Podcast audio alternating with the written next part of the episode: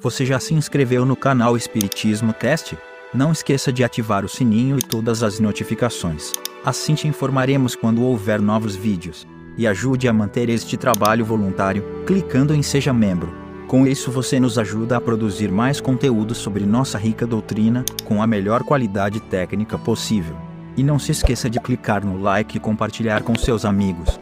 Gratidão pela sua presença.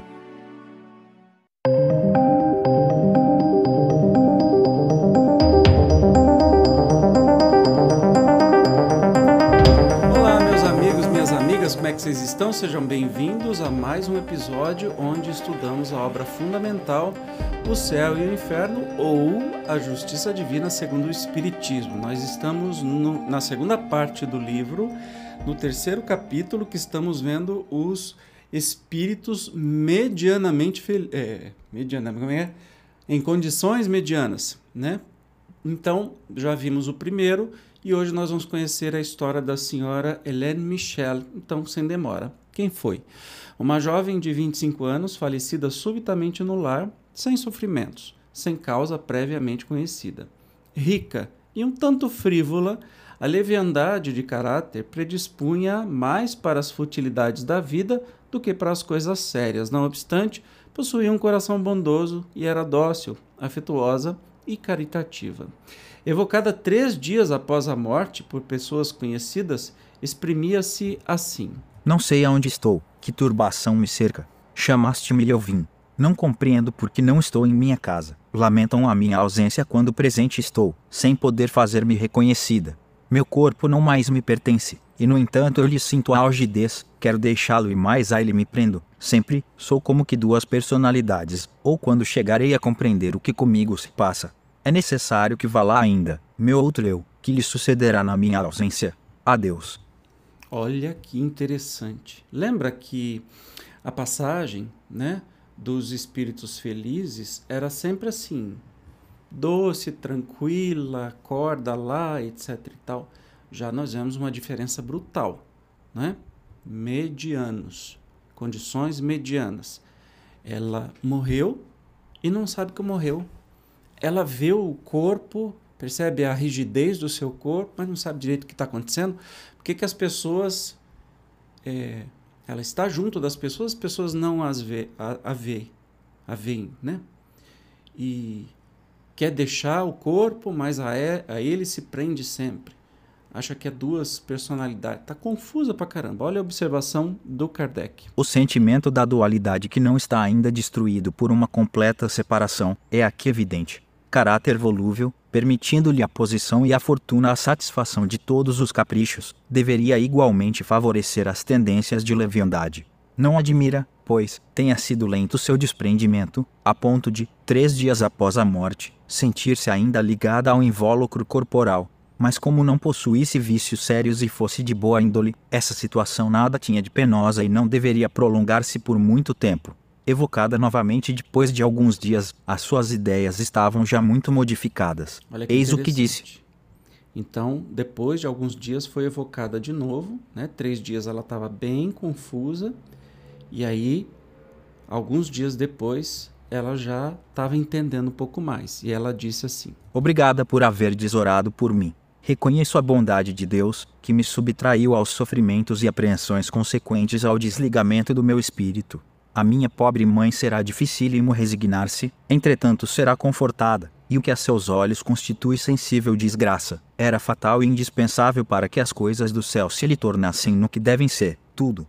Estarei ao seu lado até o fim da sua provação terrestre, ajudando a suportá-la. Não sou infeliz, porém, muito tenho ainda a fazer para aproximar-me da situação dos bem-aventurados. Pedirei a Deus me conceda voltar a essa terra para a reparação do tempo que aí perdi nesta última existência. A fé vos ampare, meus amigos, confiai na eficácia da prece, mormente quando partida do coração. Deus é bom. E eles, né, depois de evocarem, rezaram por ela, fizeram preces por ela, de coração, né? E, e você percebe que ela está muito menos confusa, ela sabe que ela morreu, ela sabe que tem um longo caminho a percorrer e lamenta a vida inútil que ela teve. Olha, medianamente, quase feliz um espírito já está se arrependendo da vida que teve. Aí eles perguntam assim: Levastes muito tempo a reconhecer-vos? Compreendi a morte no mesmo dia que por mim orastes. Então eles oraram, né? Fizeram prece por ela e ela compreendeu que estava morta. Então aí que tem o significado, né? O porquê da gente pensar nos nossos entes queridos que se foram com carinho, com devoção. Não é túmulo, cemitério, acender vela, essas coisas. Não.